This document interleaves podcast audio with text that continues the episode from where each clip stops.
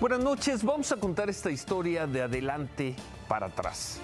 En la tarde, al final de la jornada, Claudia Sheinbaum escribió en X, antes Twitter, la campaña de guerra sucia contra nuestro movimiento es tan burda que el gobierno de Estados Unidos salió por segunda ocasión a aclarar que no hay ninguna investigación contra el presidente López Obrador. Hay que recordarles que el que fue su secretario de Seguridad está preso por vínculos con el narcotráfico. Nosotros propuestas, propuestas y propuestas y ellos mentiras, mentiras y mentiras. Claudia Sheinbaum escribió ese mensaje en la tarde una vez que el vocero de Seguridad Nacional del gobierno de Estados Unidos, John Kirby, declaró que el Departamento de Justicia de aquel país deja en claro que no hay ninguna investigación contra el presidente López Obrador y que si lo hubiera, el área de seguridad nacional tendría que haberla revisado. Bueno, ¿y todo esto por qué?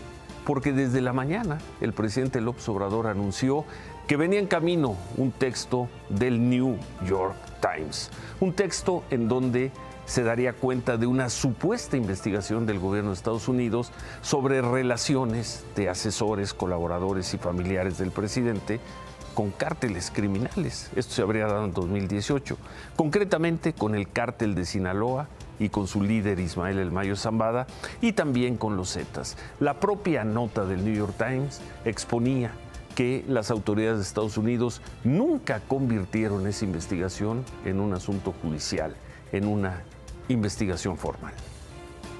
La corresponsal del New York Times envía a Jesús un cuestionario, pero en un tono amenazante, prepotente, dándonos a conocer que están haciendo una investigación en donde gentes vinculadas a mí recibieron dinero, ya no en el 6, en el 18, incluso que eh, entregaron dinero a mis hijos.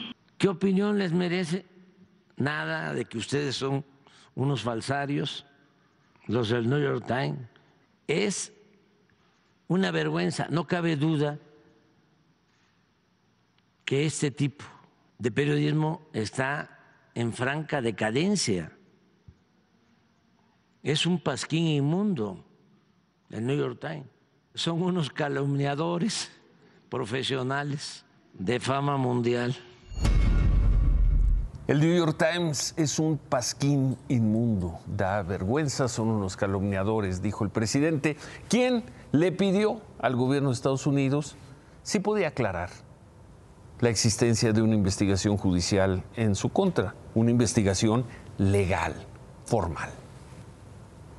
¿De qué manera esta nueva relación podría afectar las relaciones bilaterales y los esfuerzos conjuntos entre ambos países? De ninguna manera, no pueden afectar. Claro que vamos a seguir manteniendo una buena relación, nada más que vamos a seguir hablando del tema. Yo espero que el gobierno de Estados Unidos exprese algo manifieste algo. También, si no quieren decir nada, si no quieren actuar con transparencia, es su asunto. Y como vimos, el gobierno de Estados Unidos respondió pronto y respondió que nadie investigaba allá al presidente López Obrador. A media mañana, después de esas declaraciones del presidente López Obrador, el New York Times difundió la nota en sus plataformas digitales, difundió asimismo un texto en donde critica que el presidente López Obrador hizo público el número del teléfono de una periodista coautora del trabajo tan criticado por la presidencia.